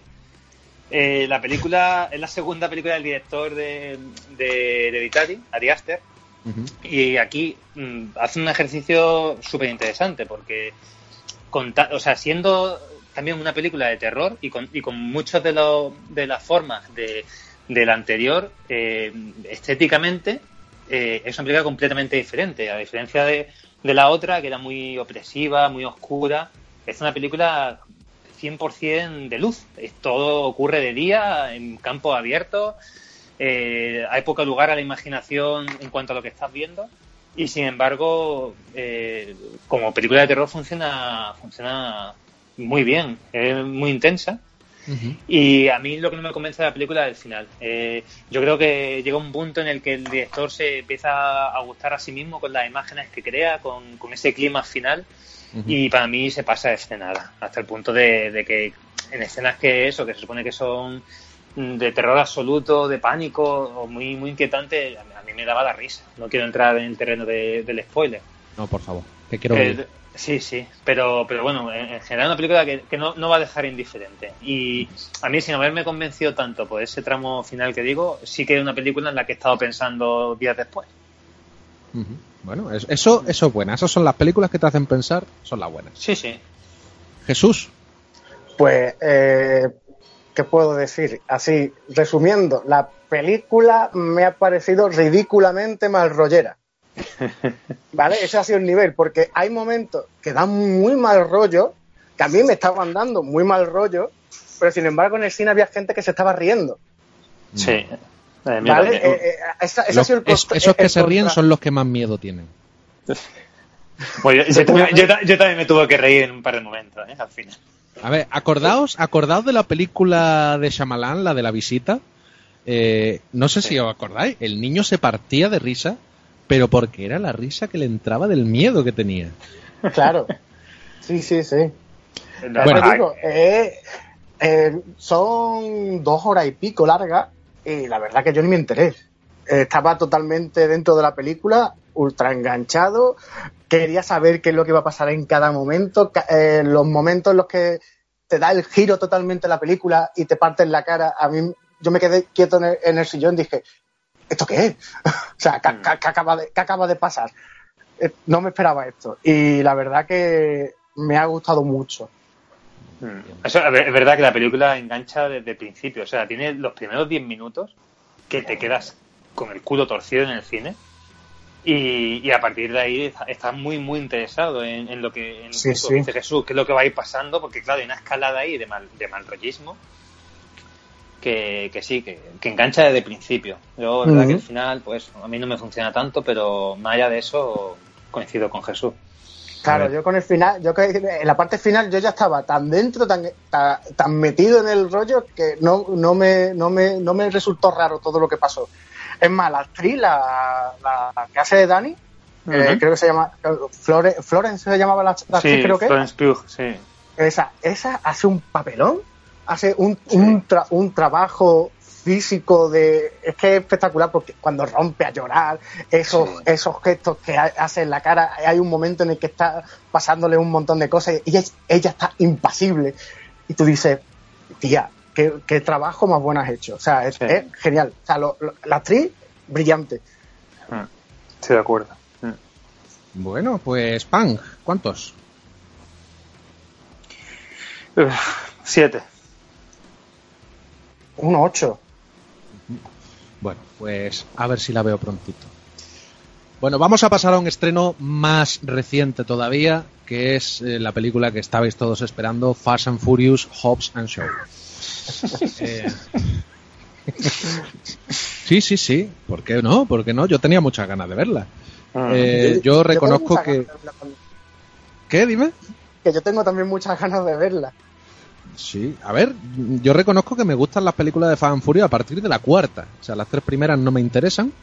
Y, mm, y a partir de la cuarta, todo lo que eran películas de carreritas, de chulito, a ver quién llegaba el uno antes que el otro, se convirtió en películas de recursos al más estilo James Bond, mm, pero muy a lo bestia, con carreras ya más justificadas, que esas carreras básicamente eran correr porque os vamos a atracar, o porque os estamos persiguiendo, o por otro tipo de cosas, hasta llegar a las últimas partes de Fast and Furious, donde ya lo que veíamos era ya un despiporre eh, en la que había submarinos que salían de- del hielo y empezaban a disparar contra los coches, los coches corriendo, derrapando, eh, saltando desde un avión. Bueno, bueno, esto es ya brutal. O aquella, no sé si era la 7 o la 8, donde ya saltaban desde Dubái en varios, de varios edificios, de un edificio a otro. Eso era alucinante. Es decir, es saber que lo que estás viendo es hacer un pacto de ficción. Sé que lo que voy a ver es mentira, pero quiero pasármelo pipa. Y eso es Fast and Furious. Y ahora tenemos a Fast and Furious Hobbs and Show, que básicamente es coger a los dos personajes más carismáticos de la saga, que son Dwayne Johnson y Jason Statham, y decir, vamos a hacer una película con estos dos, que precisamente se llevan muy mal entre ellos, y seguro que sale algo bueno. Y si encima le añadimos a un Idris Elba como villano, que es un anarquista mejorado cibergenéticamente, pues ya agárrate y no te menes, porque encima tiene una moto que ya quisiera Tron, que la moto va sola y él se monta, si a lo mejor mm, se ha caído por un precipicio, va la moto detrás y se sube, pero de una forma, bueno, eso, eso es increíble, eso es increíble. La trama es un mojón, porque la trama básicamente es que una eh, agente secreta eh, mm, se inyecta un virus antes de que lo robe este anarquista, y entonces el anarquista va buscándola y se enteran de que mm, la, chica es la hermana del personaje de Jason Statham. Así que tanto él como Dwayne Johnson son los elegidos para, para ir a rescatarla y evitar que este se lleve el virus y a partir de aquí pues nada más que explosiones, carreras por un sitio, carreras por otro, un puñetazo va, puñetazo viene y bueno, total. Y luego lo mejor de la película son los cameos, porque tenemos ahí algunos cameos interesantes. Eh, sobre todo el que más me ha chocado ha sido el, re- el de Ryan Reynolds. Que está ahí. Ryan Reynolds. Sí, sí, sí. Y tiene un papel muy importante. Ajá. La película, pues lo que he dicho, palomitera absoluta, pacto de ficción y disfruta de ella. Quiero más partes de esto. El guion es Mojón and Show, ¿no? Sí, sí. sí, pero yo le doy un 6, o sea, me lo he pasado muy bien. Ah, mira. Mm. Es digno. Ah, guay. Yo es que no he visto, no he visto ninguna película de Fast and Furious, así que no puedo decir mucho. Pues ya te digo, a partir de la cuarta. La cuarta es la de Tokio, ¿no? Eh, no, esa es la, no, esa es segunda, esa es la tercera. Ah, ni idea.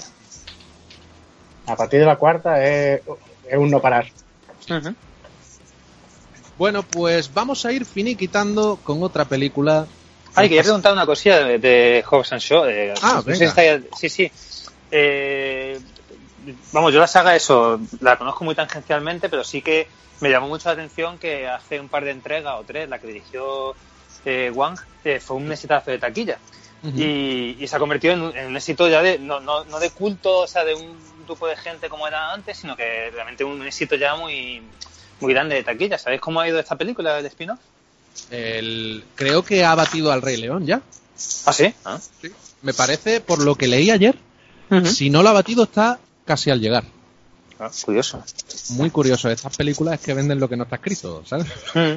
Sí, sí, eh, pero eso, al principio es verdad que eran películas más de nicho y a partir de cierto punto explotó la popularidad y ya son películas, eso, son taquillazos, vaya. Sí, sí, absolutamente. De hecho, eh, he mencionado el tema Ryan Reynolds, pero es que tiene lógica porque el director es David Leitch, que es el que hizo Deadpool 2. Es verdad, sí. Pues hablando del Rey León, vamos a terminar con ella, con el Rey León. Eh, bueno, hablamos hace poco de Dumbo, de los remakes eh, innecesarios, que si sí, que si no, que si pa' qué. Y llega el Rey León, yo reniego de ella y acabo viéndola. ¿Y qué ocurre? Pues ocurre que la disfruto como no la he disfrutado, eh, bueno, desde que la vi en, dibujos animados. O sea, para mí El Rey León es mi película favorita de Disney. Esa historia de Hamlet es brutal. Yo no quería que hiciesen esto. Eh, John Favreau lo tenía entre, entre ceja y ceja porque no quería que hiciesen este remake. Y he de decir que sigue siendo altamente innecesario. Eh, si no lo hubiesen hecho, la cosa sería mucho mejor incluso. Pero al final la han hecho, la he visto y la he disfrutado. Y es curioso porque probablemente sea porque es la película que más me gusta, que aquí el copypaste, no el copypaste, sino eh, el remake funciona como remake absoluto, ya que han copiado todos los planos de la película animada, absolutamente todos. Y tú dices, bueno, ¿y eso qué tiene de bueno? Absolutamente nada. Pero es que no te puedo explicar por qué me ha gustado. O sea, desde el primer momento que veo todo eso como un documental de National Geographic y empiezo a escuchar la música y me vuelvo a mi niñez y empiezan a ponerse los pelos de punta, pues mira, yo no sé qué es lo que han hecho, pero yo he flipado con la película. Eh, Tú no tienes esa misma sensación, ¿no, Ángel? Bueno, es que tengo la misma bueno, tengo una sensación pa- parecida a la tuya, pero me quedo más con la parte de, de lo poco que aporta. Es que, no sé, por seguir un poco el símil de los videojuegos, más que un remake es un remaster. Eh, la película original era un juego de Play 1 y ahora le han pasado un filtro y de Play 4. Entonces, eh, con la diferencia de que la original pues tenía, tenía una magia que, no sé, una magia. También yo, yo tenía 12 o 13 años cuando la estrenaron, entonces es imposible vivir ahora con la misma intensidad esa película que, que la- la- cuando la viví, cuando era niño. Dicho eso, como lo que hace es reverenciar 100% al original, simplemente adaptándolo al enfoque realista con el que se ha hecho ahora, pues claro, la película tiene exactamente las mismas virtudes que tenía la original. Cualquiera de nosotros que, bueno, cualquiera casi de la humanidad que ha disfrutado de la película, de la película original, que se conoce las canciones, que le tiene ese cariño increíble a la película, pues es muy difícil que no, que no le toque esas teclas. Pierde la, la magia para mí del, del, de la original, pero sí que me parece, a mí me parece mal que la hayan hecho y estoy convencido de que para muchos niños ahora pues ha- habrán vivido eso, esa sensación que tuvimos nosotros hace ya tantos años. Así que bueno, bien, eh, bien, bien. Sí, sí, básicamente eso. Lo que pasa que yo te sigo diciendo que a mí me ha emocionado. No sé por qué, pero me ha emocionado la película. Y, y detesto que me haya emocionado. Lo detesto profundamente. Porque quiero volver a verla. Es más, me la voy a comprar. Mm, Anda. Yo para mí la animada es intocable, pero esta que me ha gustado mucho. Es verdad que hay poca variante, pero la poquita variante que hay está bien hecha, me gusta, porque hay incluso algo más de profundidad en ciertos aspectos que a lo mejor no nos hemos dado cuenta de cara a la película animada, como por ejemplo eh, que a lo mejor son inútiles de cara a, a lo que piense otra persona. Pero yo, por ejemplo, la forma en la que se escapa Nala, eh, de cómo tiene que, que pasar de allí, eh, que todo eso no se ve en la película animada, más conceptos que hay en relación a Timón y Pumba, eh, algunos cambios y giros de canciones, sobre todo en la de Scar, que fíjate, la de Scar era mi canción favorita, sigue siéndolo, pero el giro que le han dado a esta en- de forma un poco más monólogo, mucho más corta, pero luego el crescendo que va teniendo la canción y que la canta, a diferencia de Aladdin, que, que creo que el doblador la caga mientras que Will Smith lo hace bien, aquí el doblador lo hace impresionantemente. Todos, Pues- ¿eh? No solamente Scar, todos están Sí, sí, sí, no, todo, todo en general. Bueno, yo no sé si los niños, o, o en este caso, cuando cantan la del Re- Voy a ser el Rey León, no sé si son los mismos dobladores porque tienen muchos giritos poperos, pero, pero son muy, están muy bien cantadas, muy bonitas, pero yo profundizo más en la de Scar porque es la que me toca las patatas y porque creo que es la que más varía con respecto a la otra, aparte de la canción nueva que han añadido de, de Beyoncé, la de Spirit, que está muy bien también y le pega. Mm. A mí era una canción que pensaba que iba a estar en la película porque... Y no está. Eh, hay un momento, la escena en la que se encuentra Simba con Rafiki eh, en el No, no, musical. no, no, no, no, no, no. Pero es que Ahora- esa, esa escena la añadieron posteriormente. Esa en el cine no salió. Sí, no, no, por eso, que en la película de animación no estaba, pero yo creía que iban a meter el tema que sí está en el musical. Sí, Y porque me- empieza, empieza diciendo esto es lo que ha Eh, ocurrido en el día de hoy. Exactamente, y él vive en ti. Y claro, dije, ay, qué guay, porque a mí esa canción me gusta mucho. Pero bueno, luego la incluyen en los créditos. El Vive en ti la incluyen en los créditos, sí, que Sí. es del Rey León 2. Ah, del Rey León 2. Yo Sí. pensaba que era del musical. Bueno, en el musical está. En el musical está, sí, sí. En el musical está, pero es del Rey León 2. Ah, pero yo pensaba que era original. De... Claro, yo es que el Rey León 2 la vi de pequeño no, no me acordaba. Y en el musical me acuerdo que me gustó mucho la canción. Pensaba Sí, que sí. era de ahí. Es muy bonita esa canción. Yo Mm. es de las mm, pocas segundas partes que salvo de estas que sacaron directamente para, eh, para el formato casero. Mm. Me gustó mucho porque aparte tenía un- una animación que no era tan cutre como la mayoría de las que estaban haciendo eh, en formato casero, precisamente. Mm. Bueno, pues... ¿Cuántos pan? Uf, uf, eh, me resulta muy difícil puntuar. Sí, ¿verdad? Sí.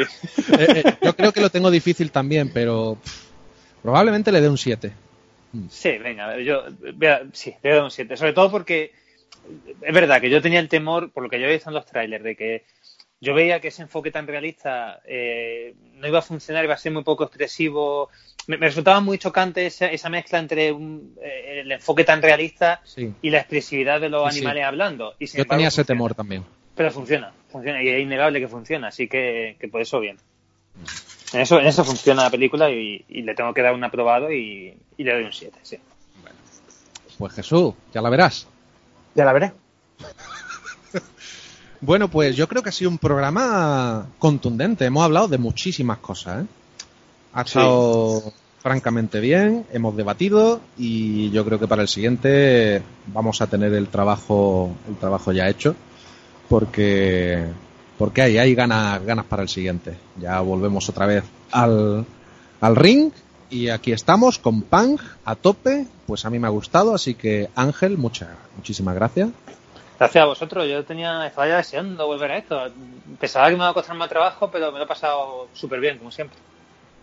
Jesús, igual. Eh, deseando volver. Nos veremos. Sí. Y Dante Martín se despide de ustedes. Y cómo no, para terminar con este temazo del Rey León. Hakuna Matata. Vive y deja vivir. Hakuna Matata. Vive y sé feliz. Ningún problema debe hacerte sufrir. Lo más fácil es saber decir Hakuna Matata. ¿Hakuna Matata? Sí, es nuestro dicho. ¿Qué he dicho? Ninguno, no te lo he dicho. Muy buena. ¡Bum! Esas dos palabras resolverán todos tus problemas. Así es, fíjate en Pumba. Verás, cuando era muy pequeñín. Cuando era muy pequeño. ¿Cómo te sientes? Es una historia emotiva. Notó que su aliento no le olía muy bien. Los demás deseaban alejarse de él. Hay un alma sensible en mi gruesa piel. ¡Me dolió! ¡No tener un amigo fiel! Yo siempre te he apoyado y eso me ofende. ¡Qué gran dolor! Sí, pesadumbre. Hasta quise cambiar de nombre ¿Y llamarte como Pepe? siempre me deprimía. Cada vez que un pedo me salía, ¿qué pasa? ¿Que no vas a pararme? No pienso hacerlo, me das asco. Hakuna Matata, qué bonito es vivir. Hakuna Matata,